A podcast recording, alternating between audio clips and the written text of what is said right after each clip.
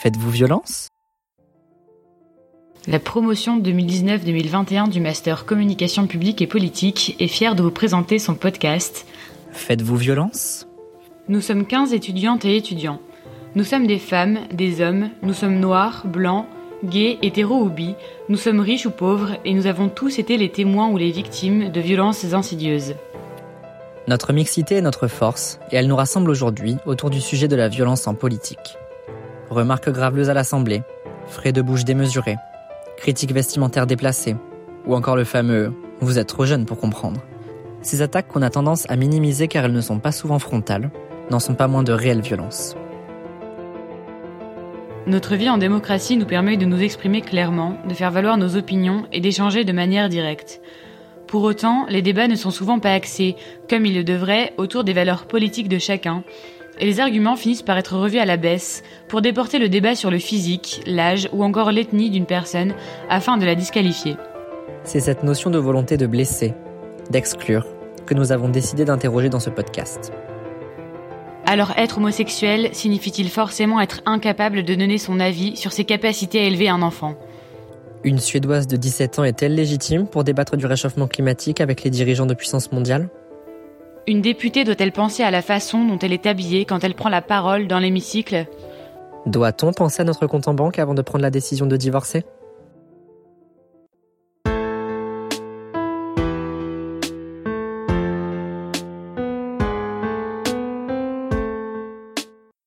Mais non, fais pas ça, mais tu vas être ridicule.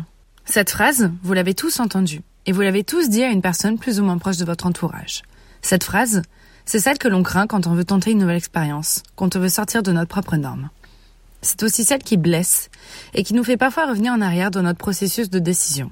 Cette phrase, ce n'est pas seulement une phrase, c'est un jugement.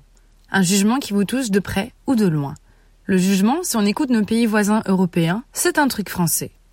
Mais alors, Comment répondre à ce jugement, à cette provocation? Au lieu d'y répondre la prochaine fois, demandez-vous quelle légitimité a cette personne pour vous parler comme ça? Pour vous juger sur ça?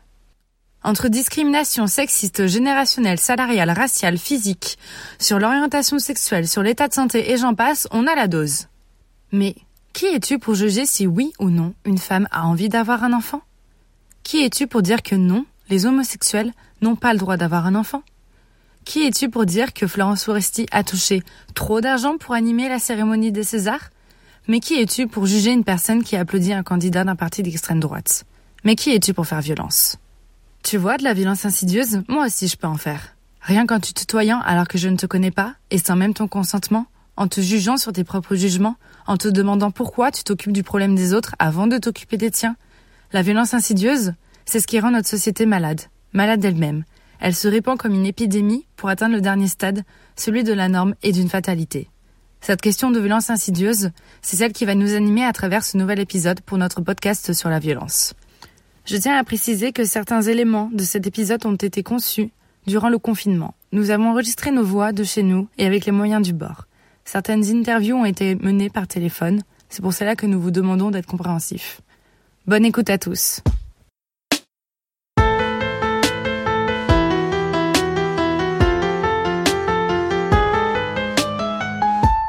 Faites-vous violence? Ne pas faire partie de la norme et avoir un mode de vie qui sort des conventions peut être la cause de nombreuses violences insidieuses.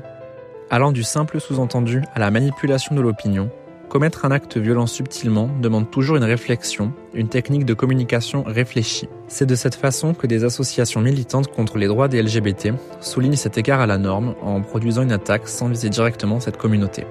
Mettre en lumière un fait pour en décrédibiliser un autre nous montre qu'on peut faire preuve de violence sans rien dire, sans même s'adresser à sa victime. Cet effet de cadrage est aujourd'hui la cause de nombreux conflits politiques, notamment dans des débats qui incluent des minorités. Est-ce possible de se défendre lorsqu'on a l'impression d'être exclu de son propre conflit? La défense est-elle légitime quand l'attaque est imperceptible? Dans le but de poser le contexte de la question de l'effet de cadrage en politique, nous vous proposons d'abord d'écouter les propos d'Alexandre Astier, acteur et humoriste, qui s'était exprimé dans une interview de 20 minutes. Il avait été interrogé sur sa position sur le mariage gay et l'adoption par des couples de personnes du même sexe. Je trouve que les gens ont une capacité dingue à s'occuper de ce qui les regarde pas en fait. S'ils ont pas envie de se marier avec euh, une personne du même sexe qu'eux, ils le font pas. Ça, ça les concerne pas. C'est toujours un gros problème avec les gens qui essayent d'interdire des trucs aux autres alors que ça, ne les touche pas. Si les homos ont envie de se marier, je peux pas en débattre parce que je suis pas suffisamment homo pour savoir ce que ça veut dire que d'avoir envie de se marier. Je fais confiance aux homos pour savoir que s'ils demandent à se marier, c'est qu'ils en ont besoin peu. Après, ça me regarde plus, quoi. J'en ai rien à foutre. Le, truc, c'est que là, il y a un truc qui s'appelle la morale et qu'il y, a une catégorie de la population qui essaye d'imposer sa morale aux autres alors que ça les regarde pas. La réflexion que vous venez d'entendre est la preuve qu'Alexandre Astier n'est pas influencé par les techniques de communication mises en place par des groupes tels que la Manif pour tous. Parmi ces techniques, on retrouve donc l'effet de cadrage. Pour mieux comprendre les enjeux de l'effet de cadrage, ses origines et ses effets, nous avons fait appel à Michael Stambolis, professeur en études sur le genre spécialisé sur la question de l'intégration des LGBTQI+, dans la société. Alors si on revient à la question euh, des violences autour de l'homoparentalité, des homosexuels, des couples homosexuels en général en France, lors du débat sur l'homoparentalité, il y a plein de cadres qui sont en jeu. Et le cadre des enfants est un cadre de choix pour tout le monde, puisque les enfants représentent des personnes sans voix qui ne peuvent pas s'exprimer, à, leur propre nom. Et donc, les adultes, généralement, peuvent se mettre à la place des enfants en disant, nous, on parle à la place des vulnérables de la société euh, qui ont, qui ont besoin d'être protégés on voit ce prise de cadre des deux côtés. Donc il y a euh, celles et ceux qui manifestaient contre le mariage entre les personnes de même sexe, qui disaient que c'était pas le mariage qui leur posait problème, mais c'était l'accès à la filiation, c'est-à-dire de pouvoir avoir reconnu juridiquement deux parents de même sexe sur son état civil. Euh, et eux, ils disaient, au nom du bien-être de l'enfant, c'est très très mauvais parce que un enfant a besoin de savoir qu'il est né d'un père et d'une mère. De l'autre côté, on a aussi vu le cadrage de l'enfant, mais beaucoup moins finalement mais qui disait en fait l'enfant a besoin d'amour, a besoin d'avoir ses deux parents reconnus euh, juridiquement pour ne pas être dans une situation euh, précaire d'avoir que un parent statutaire. Il faut avoir deux parents statutaires. Si on parle l'exemple de la manif pour tous, qui est mhm. quand même un mouvement très spécifique euh, autour du mariage en 2012-2013 en France, il y avait la manif pour tous qui était l'organisation principale, mais il y avait plein d'autres petits groupuscules qui avaient leur propre façon d'en parler. La manif pour tous, leur cadre était donc l'enfant, papa, maman. Euh, leur autre cadre, c'était les stéréotypes de genre, que le genre n'existe pas, il n'y a que le sexe, c'est-à-dire que nous sommes fondamentalement hommes et femmes et que on est dans dans un sexe spécifique, on n'en change pas et que le problème du mariage homosexuel, c'est que ça va brouiller tout ça, que on va perdre des repères, des enfants vont être perdus. Donc il y avait une question de la soi-disant théorie du genre qui était en jeu aussi. L'autre cadre qui était assez intéressant, c'était de récupérer des messages des mouvements des années 60, notamment des années 69, pour dire que le mariage homosexuel représentait une marchandisation du corps du femme, c'était euh, du totalitarisme de gauche, euh, de nous imposer euh, cette forme familiale contre nature. Donc ça, c'était un autre cadre, donc une récupération du discours de gauche. Et l'autre cadre qui était utilisé, c'était un cadrage raciste autour de Taubira. Enfin, il y avait un discours qui était l'utilisation des symboles de la République. Donc, quand on parle de la France en général et des mouvements sociaux, ça c'est probablement le cadre le plus présent qui existe des deux côtés. On parle au nom de la République, euh, au bien-être du corps social, donc l'universalisme républicain, et donc on va dire que le mariage homosexuel représente un danger pour la République.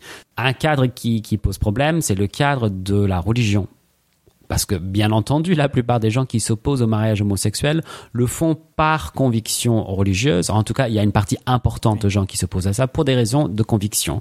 Or, en France, étant dans un État laïque, il faut être laïque, il faut prétendre être laïque. Donc, du coup, on ne parle pas de Dieu, on parle de Lévi-Strauss, de Lacan, donc de la psychanalyse et de l'anthropologie pour dire que les, enfants ont besoin des, des parents de, des deux sexes. Voilà, donc ça c'est un cadre qui existe, le cadre de la religion qui est très présent dans d'autres pays. Euh, le, cadre religieux pour euh, s'exprimer contre les droits des personnes LGBT est très très présent euh, au Brésil par exemple ou aux États-Unis. Mais en France, ce cadre-là est plus difficilement mobilisé et doit être caché, détourné autrement.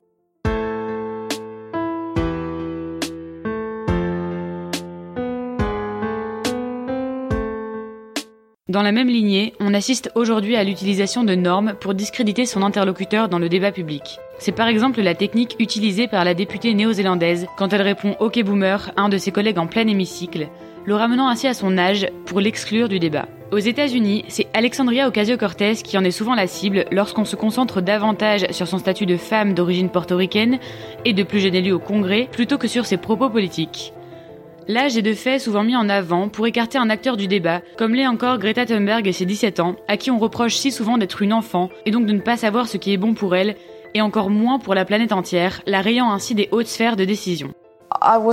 J'ai toujours été différente des autres. Et ça n'a pas toujours été simple, parce qu'on me traitait différemment. Je n'en ai rien à faire d'être populaire. Ce que je veux, c'est une justice climatique et une planète bien vivante. C'est moi qui écris les discours. Um, et bien entendu, uh, je veux que tout y soit parfaitement correct. Alors souvent, dès qu'ils sont prêts, je les envoie à des scientifiques pour qu'ils s'assurent que ce que j'ai écrit est exact. Mais oui, c'est bien moi qui écris mes discours. Mais je suis flattée que l'on puisse penser qu'ils sont trop bons pour être de quelqu'un comme moi. Mais si les enfants et la science sont vos ennemis, vous avez besoin de vous remettre en question.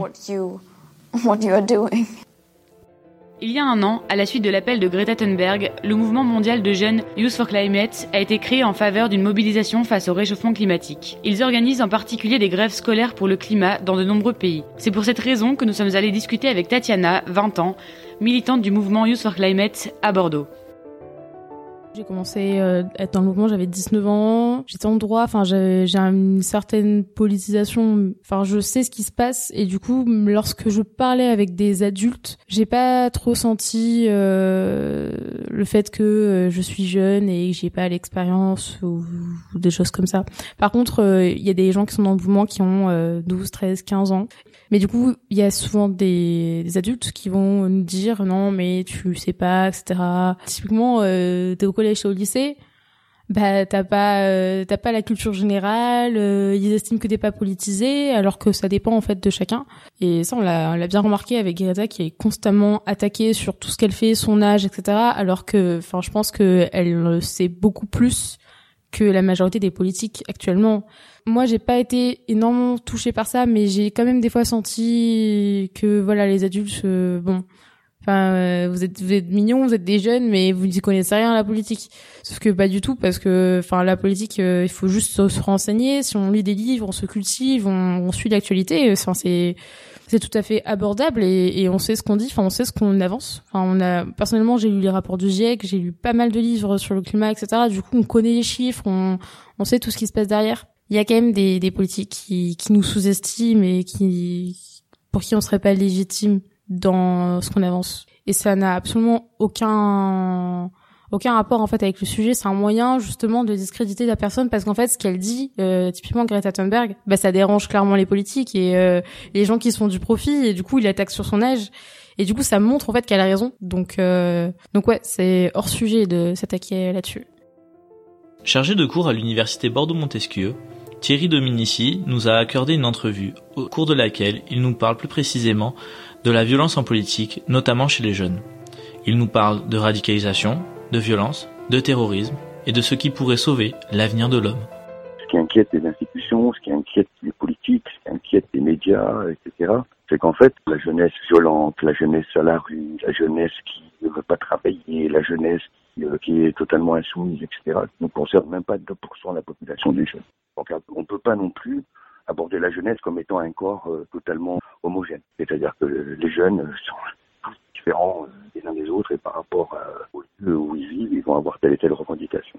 Mais tout ce qui a un rapport direct à leur avenir, à leur futur, va les euh, véritablement les agglomérer, les créer une certaine unicité au point, par exemple, vous voyez tout ce qui est lutte contre le euh, contre la crise climatique, et lutte contre les effets du monde néolibéral, etc. Aujourd'hui, crée véritablement des sortes de ciment entre eux. Et c'est vrai que ça, c'est un nouveau phénomène. Donc la jeunesse est véritablement impliquée par rapport à, cette nouvelle révolution qu'on pourrait appeler la, révolution de la nature, euh, selon Dominique Bourg, par exemple.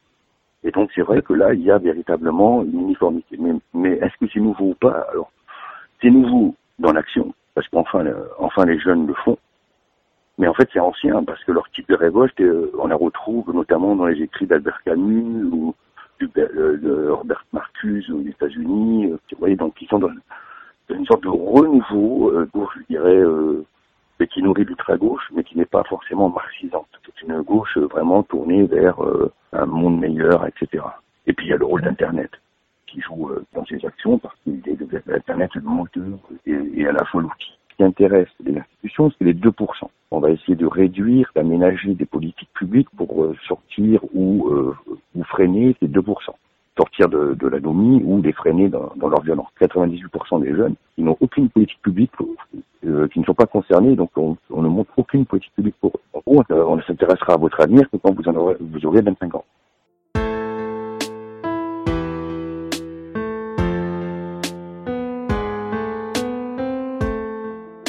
Mais si les acteurs politiques s'en prennent à l'âge pour discréditer un adversaire, on le sait bien, la question du genre n'est pas en reste. En France, le pouvoir politique a longtemps été une affaire d'hommes. Légitimité remise en cause, compétences niées, discrédit permanent, les hommes font bien comprendre aux femmes qu'en politique, elles ne sont pas à leur place.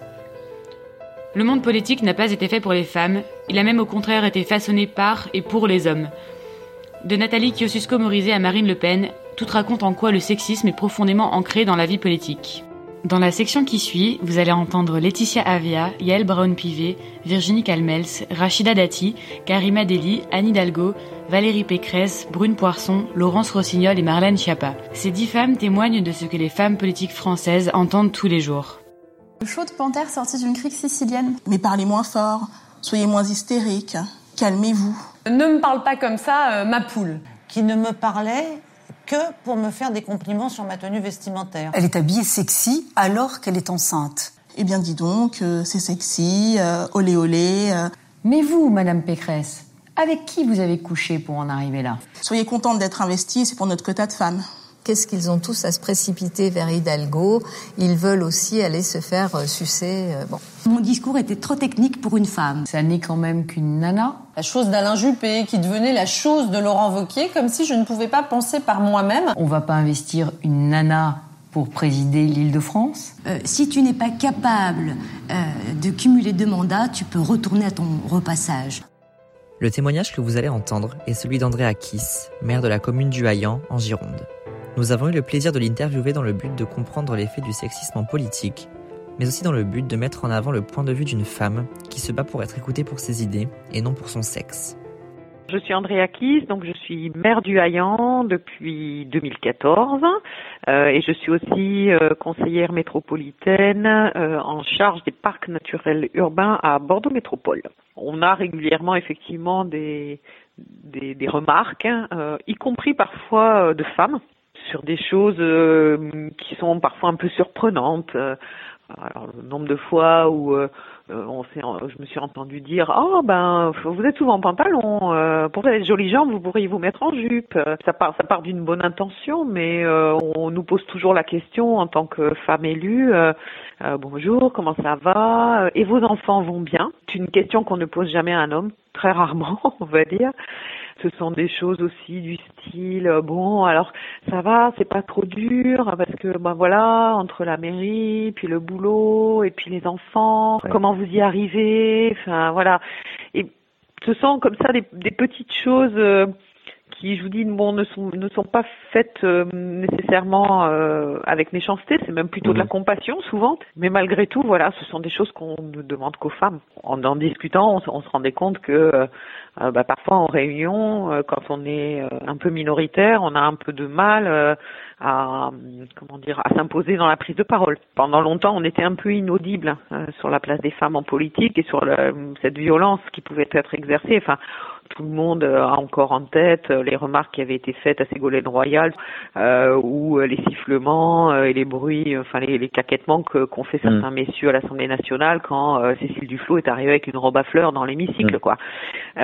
donc à cette époque-là, finalement, ça pesait pas lourd. Le, le, fait qu'il y ait eu MeToo a donné un peu plus de visibilité aussi, justement, peut-être aux, aux difficultés que rencontraient les femmes en politique sur le, le fait que effectivement certains messieurs, pas tous, mais certains messieurs se comportaient pas très bien. Euh, il faut, euh, voilà, il faut que les filles prennent confiance en elles. Euh, il faut qu'elles euh, qu'elles se disent que oui, euh, elles sont capables.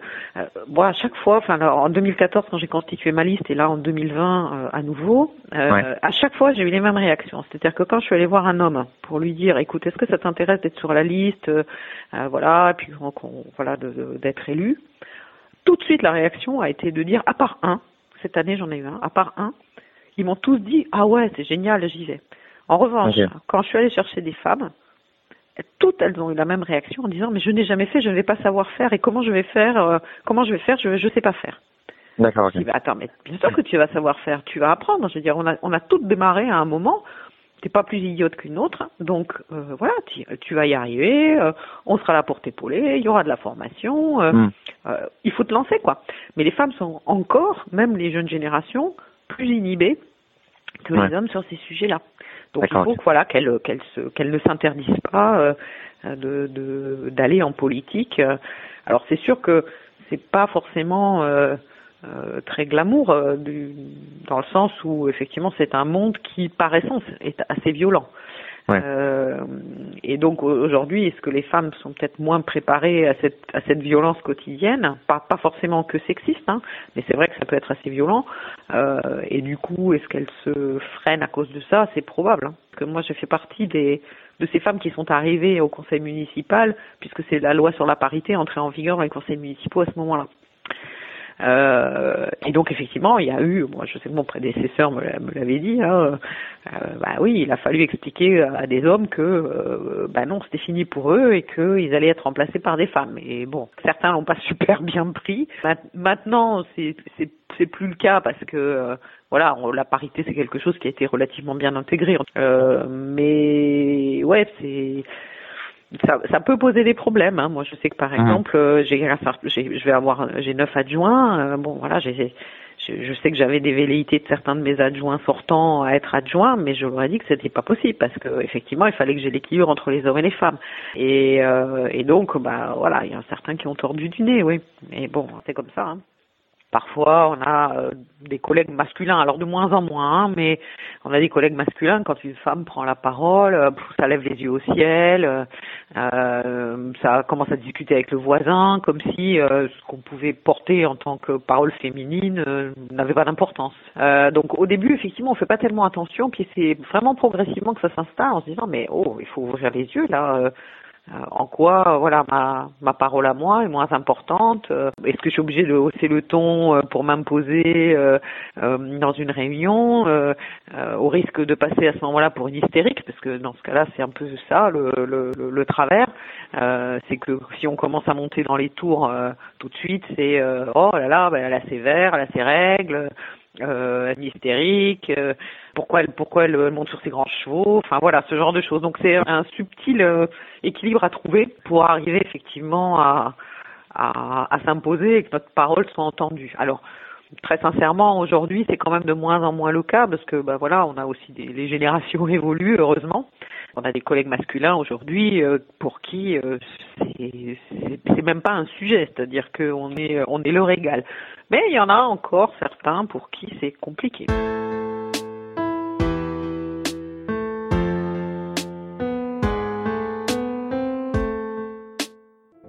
Le sexisme peut également se retranscrire dans l'attachement à d'anciennes valeurs qui se perpétuent.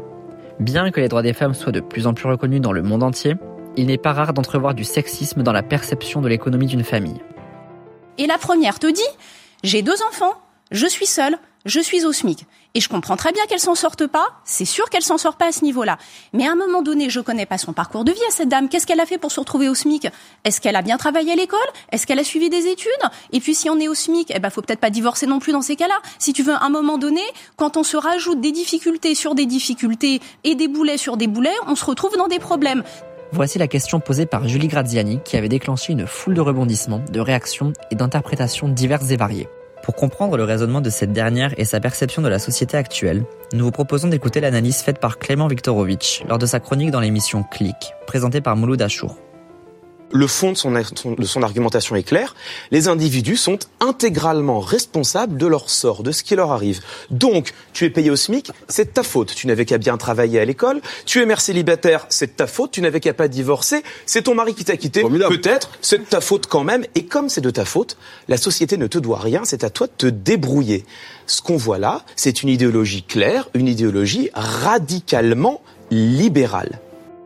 La violence insidieuse se trouve ici dans le sous-entendu de l'ancienne chroniqueuse de la chaîne LCI, qui semblait affirmer qu'on est la seule fautive ou le seul fautif si l'on ne s'en sort pas dans la vie, peu importe notre origine sociale. Imposer un tel déterminisme social et économique, en plus d'être violent, représente un véritable enjeu dans le futur des générations à venir. Dans cette partie dédiée à la dépendance financière, nous avons pu interviewer Franck Rénal, maire actuel de la ville de Pessac, en Aquitaine, qui est marquée par une forte mixité sociale. Il a pu nous expliquer sa vision des inégalités sociales, son avis sur ce déterminisme et ses réponses.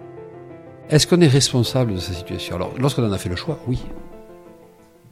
Maintenant, il y a beaucoup de personnes qui, malheureusement, n'ont pas eu ce choix-là.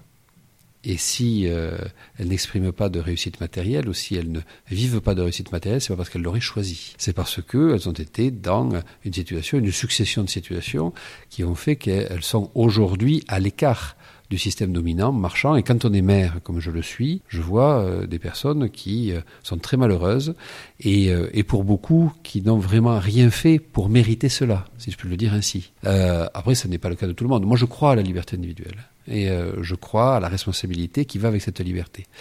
pour autant, force est de constater que certaines personnes partent avec de sérieux handicaps, avec des boulets aux pieds, si on veut dire ça. Et c'est la raison pour laquelle, moi, un point sur lequel j'ai fondé mon action politique, c'est la dimension de l'égalité des chances. Euh, une fois qu'on part tous sur la même ligne, euh, on peut considérer qu'il y a effectivement une forme de justice, parce que certains arrivent en tête et d'autres arrivent derrière. Euh, mais si on ne part pas tous sur la même ligne, là pour le coup, il revient, je pense à la puissance publique, et il revient aux collectivités et à la mairie aussi, de pouvoir corriger les principaux défauts de ce système. Euh, aujourd'hui, un exemple simple. J'ai lancé euh, la rénovation urbaine du quartier de Sège. Quartier de Sège qui est marqué par une précarisation économique de plus en plus forte. Il m'est arrivé de parler, et je parle encore, de risque de ghettoisation du quartier de Sège par une concentration de pauvreté sur ce quartier. C'est ainsi que c'est mesuré, hein. c'est quelque chose qui est tout à fait objectivable et objectivé, et, euh, c'est quelque chose qui se traduit également par, euh, du fait de l'existence de la carte scolaire, par le fait qu'on concentre les enfants de cette catégorie sociale majoritaire à Sège dans les mêmes écoles.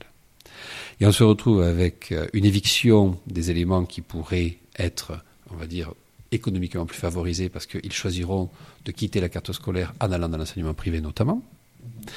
Et on retrouvera donc dans ces écoles-là que les enfants de familles les plus défavorisés avec euh, bien sûr, euh, alors la condition économique n'empêche pas d'étudier. Hein, c'est pas parce qu'on est défavorisé économiquement qu'on ne peut pas bien étudier, mais il se trouve que ça va souvent de pair avec d'autres formes de handicap sociaux, euh, que sont notamment le fait de ne pas toujours parler français à la maison, parce qu'il y a beaucoup de populations étrangères qui sont en primo-installation sur Sège, donc ce qu'on appelle des populations allophones, donc avec des enfants qui ne parlent français qu'à l'école.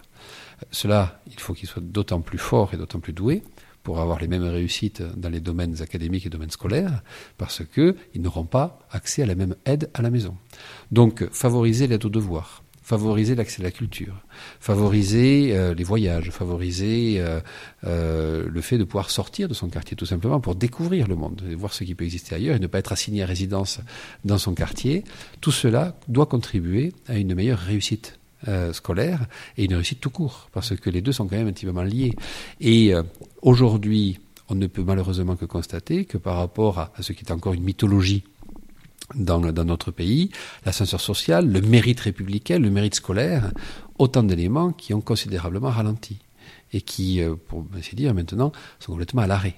Et l'ascenseur social, le brassage social, par notamment l'apport de l'école, sont autant de sujets qui aujourd'hui, malheureusement, euh, sont euh, euh, assez derrière nous, je dirais.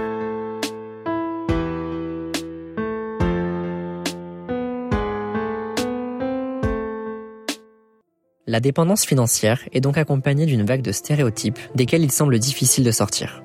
En affirmant que quand on est au SMIC, on ne divorce pas, Julie Graziani contribuait non seulement à la suprématie de ces clichés, mais affirmait également qu'on est toujours responsable de son statut social. Et si nous prenions cet argument à l'envers? Si notre position sociale définissait nos revenus? Si notre statut nous permettait justement de vivre aux frais du contribuable? Intéressons-nous de plus près à cette situation qui peut donner lieu à ce qu'on appelle l'opulence, violente lorsqu'elle mêle personnalité politique et argent public. C'est au cours du micro-trottoir que vous allez entendre que vous allez pouvoir écouter les avis de ces victimes de violences insidieuses. Des personnes retraitées, mères de famille ou étudiants expriment leur ressenti sur l'affaire de Rugy, ministre de la Transition écologique, qui a fait couler beaucoup d'encre après avoir été remarqué en train de manger du homard aux frais de l'État. Il y avait plein d'autres trucs comme son appartement, je crois, qui a été refait. Enfin, et d'ailleurs, c'est pas le seul, hein, avec euh, tous les autres hommes politiques font ça. mais après, voilà. Je m'appelle Pierre Gibren et euh, je vais rentrer en école de développeur web. Bah, je l'ai vécu comme il provoque, surtout quand il nous donne une leçon comme quoi, oh les violences euh, que les gilets jaunes font à la police, oh les violences ils cassent des magasins, alors que la première des violences c'est la pauvreté. Je m'appelle Tiffany et je suis dans la cuisine. Bah, on galère un peu pour travailler et s'ils prennent euh, de tout le monde alors qu'eux-mêmes ils ont ce qu'il faut, nous on peut pas se permettre des choses comme ça, donc pourquoi eux pourraient se le permettre? Hervé, retraité. Je pense que c'est tout, tout simplement une affaire d'ego, une affaire de d'orgueil, de d'ibris, comme disaient les qualifiés les Grecs. Pour continuer sur le thème épineux de la nécessité d'avoir une Rolex à 50 ans, des pains au chocolat à 10 centimes et autres tickets de métro à 4 euros, on a fait appel à Mathis, étudiant dans notre master, qui avait très envie de nous partager sa grande expertise sur le homard et la finance. Ah là là là là, qu'est-ce que je le comprends ce pauvre François de Rugy? Je veux dire, moi non plus, j'aime pas le homard. J'ai jamais su faire la distinction entre ça et les grosses crevettes. Le champagne, je vous en parle même pas. Qu'est-ce que c'est traître les bulles. Il a pas tort, hein, ça donne mal à la tête. Mais l'ultime point commun qu'on partage François et moi, c'est qu'en fait, tout le monde s'en moque que les crustacés nous posent des problèmes de digestion, que l'effervescent nous donne de la pâteuse le lendemain matin, ou même que les bains de caviar nous donnent des petites plaques rouges un peu verticantes. Pas des grosses plaques, hein, c'est juste un petit peu désagréable pendant une heure après le lavage. Du coup, pour compenser, ce que je fais, moi, c'est que je mets une petite crème au lait d'anès, sur grasse, sans alcool, sans parabènes, Ouais, non, en fait, je crois que tout le monde s'en moque bel et bien. Par contre, dans cette histoire, il y a des choses dont on se moque un petit peu moins. Parce que c'est pas le système digestif fragile du président de l'Assemblée qui a heurté les gens dans cette histoire. Bon, à l'extrême limite, son proctologue, mais ça sera le sujet de Faites-vous violence sur les services gastro-entérologiques des hôpitaux français. Non, ce qui a dérangé dans un premier temps, c'est qu'en pleine déferlante médiatique, le microbiote du parlementaire a eu son heure de gloire sur un plateau, et pas de fruits de mer. J'espère que vous l'avez. Alors que d'autres doivent partir sans demander leur reste. Parce que moi, je peux vous le dire, hein, Ma collègue Christiane, une fois, son ticket resto ne passait pas à la boulangerie, du coup, elle a dû retirer de l'argent au compteur. Du coup, il y avait plus de sandwich crudité. Elle s'est pris un sandwich au saumon. Vous noterez l'opulence de la Christiane. Sauf qu'avec le temps perdu, elle a pas eu le temps de le manger et de rebadger à temps. Le bilan, 12 secondes de retard. Et bah bim, et bah boum, et bah bim bam boum, elle a dégagé la Christiane. Non bah faut pas déconner, l'année dernière elle avait déjà accumulé un retard mirobolant de 1 minute 36. Bon elle avait déjà fait 36 heures supplémentaires mais ça c'est pas le débat. Donc c'est un peu mérité non? Bon, par contre, Christiane, c'est vrai qu'elle a pas eu le droit de discuter avec Jean-Jacques Bourdin pour se défendre, elle. Oui, gna gna gna, j'aime pas le saumon, gna gna gna, il y avait du Pepsi alors que je préfère le Coca. Non, rien de tout ça. Elle a dégagé sans demander son reste, la Christiane. En pleine période de barbecue sur les ronds-points, je vous avoue que ce genre de choses, ça avait de quoi servir d'allume-feu pour les merguez. Mais c'est même pas ça le pire, en fait. Parce que là, moi, je vous parle de Christiane, mais ça pourrait être Karim, Armand ou Cindy. Et de là d'où je viens, de là d'où 90% des gens viennent, on connaît plus de Cindy qui galère avec leur ticket resto que de François avec leur bigorneau. De là d'où 90% des gens viennent, la violence elle a été intériorisée, acceptée pour finalement être normalisée. Parce qu'aujourd'hui, ils trouvent ça légitime de renvoyer Christiane pour un retard de 12 secondes ou un trou de 8 centimes dans la caisse. Parce qu'aujourd'hui, le quotidien ne leur fait pas de cadeaux et qu'on leur a appris que c'était les règles du jeu. Et ce même jeu, quand Christiane elle apprend que ceux qui en font les règles ont un quotidien qui leur fait des cadeaux à eux, ça lui donne envie d'enfiler son gilet. Car elle aussi, elle aimerait pouvoir ne pas aimer le homard, le dire sur les plateaux télé, et que son patron prenne sa défense en expliquant que c'est normal, que bon, elle y a le droit, que ça fait partie des à côté de son travail. Au final, c'est ça qui lui fait le plus de mal à Christiane. C'est de voir que les personnes qui lui demandent de se serrer la ceinture chaque jour, de pas quitter son mari si elle est au SMIC, d'être employée parfaite sous risque d'être renvoyée, ce sont aussi eux qui, de par leur quotidien, n'ont aucune idée d'à quel point c'est dur d'être Christiane.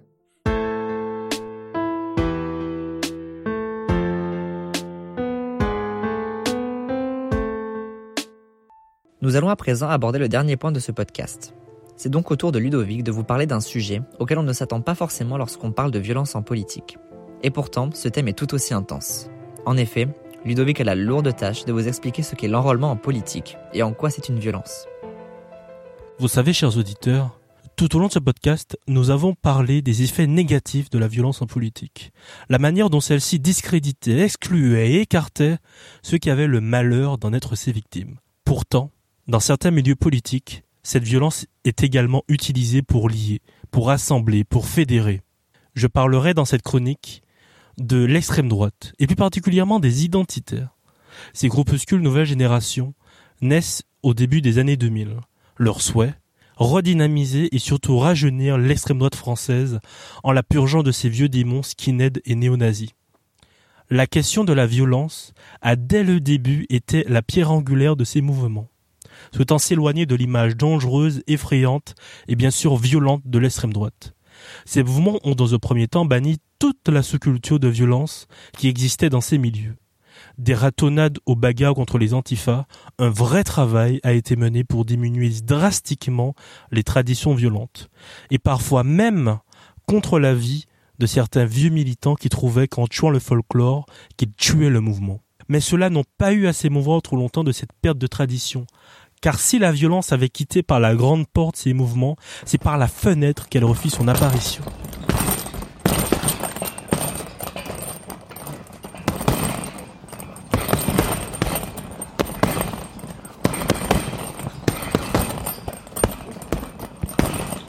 Vous entendez? Nous sommes dans une salle de sport, une salle de boxe précisément. Car que vous soyez au Menhir à Bordeaux, à l'Apogée à Lyon, voire à la Citadelle à Lille, vous trouverez une salle de boxe. Ces locaux possédés par les différents mouvements identitaires possèdent tous en leur sein une salle de boxe. Pourquoi la boxe? Certains pensent que c'est parce que Jean-Marie Le Pen était un féru de boxe. Cette théorie s'appuie notamment par le nombre affolant de goodies vendus par ces groupes avec le portrait de Jean-Marie Le Pen boxeur. Pour d'autres, c'est parce que la boxe symbolise une violence contrôlée. Je m'explique. En analysant l'une des vidéos de promotion de la salle de boxe lyonnaise Apogée, le maître de conférence Samuel Bourron explique que cette vidéo fait la promotion de la violence maîtrisée. Cette violence est à mettre en parallèle avec la violence mise en avant par ces groupuscules dans des vidéos sur YouTube ou Facebook, où, dans un montage nerveux et rapide, ils présentent une multitude d'agressions gratuites de jeunes blancs par des jeunes noirs ou arabes. Cette violence présentée comme gratuite, incontrôlée et sauvage est mise en parallèle avec cette vidéo de pub présentant une violence maîtrisée, sportive et civilisée. Ce n'est plus également la violence des skinheads d'antan camouflée par une capuche. Nous présente une violence contrôlée par des règles qui permet la camaraderie, la fraternité et surtout la socialisation. Cette violence domestique est également utilisée dans la communication de ces groupes. Tu es un jeune blanc qui en a marre de se faire raqueter, voler et insulter par les jeunes issus de l'immigration, rejoins un groupe de boxe. Nous allons t'apprendre comment tu peux te défendre face à la racaille. Tu es une jeune fille blanche subissant un harcèlement de rue incessant des jeunes noirs et arabes Rejoins nos groupes d'autodéfense où nous allons t'apprendre à reprendre l'espèce publique qui te va de droit. Mes chers auditeurs, tout n'est pas rose dans ces mouvements car en accordant autant de place à un sport de combat, les aptitudes à celui-ci conditionnent son rang dans ses mouvements.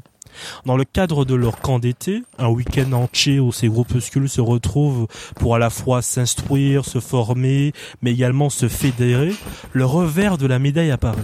Car voyez-vous, l'apothéose de ces camps est consacré à un tournoi de boxe. Ce tournoi est en réalité l'ultime rite du guerrier identitaire, car devant ses pairs, il doit témoigner de ses aptitudes au combat. Ces aptitudes qui vont conditionner son rang dans l'organigramme du mouvement. Cette triste réalité est parfois subie comme une violence par certains militants. Mais pour ces militants attirés par la violence de ces mouvements, je citerai le Dalai Lama, qui dans son livre La sagesse du cœur dit L'histoire de l'humanité a démontré que l'usage de la violence a toujours débouché sur de nouvelles violences.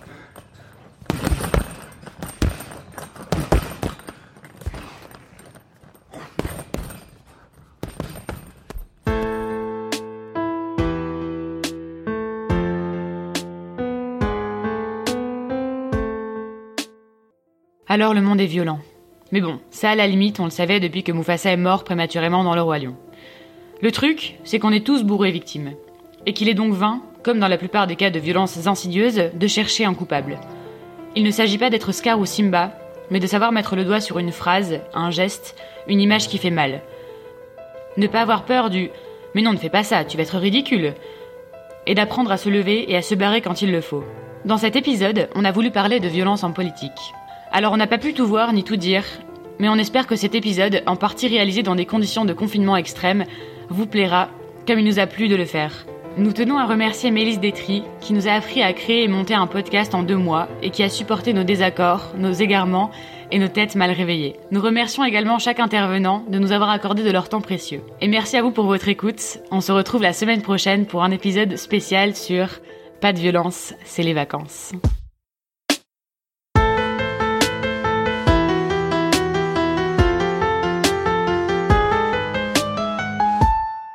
Faites-vous violence?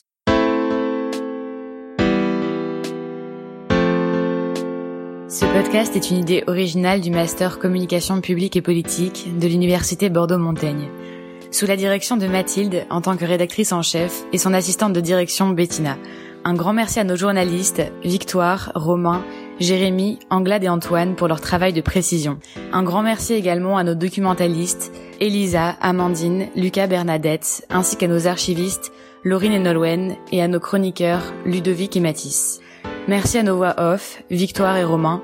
Un grand merci à notre musicien Antoine pour la musique originale qui vous a accompagné tout au long de ce podcast. Et enfin, un grand merci avec une mention nuit blanche pour nos monteurs, Ludovic et Laurine. Merci à vous.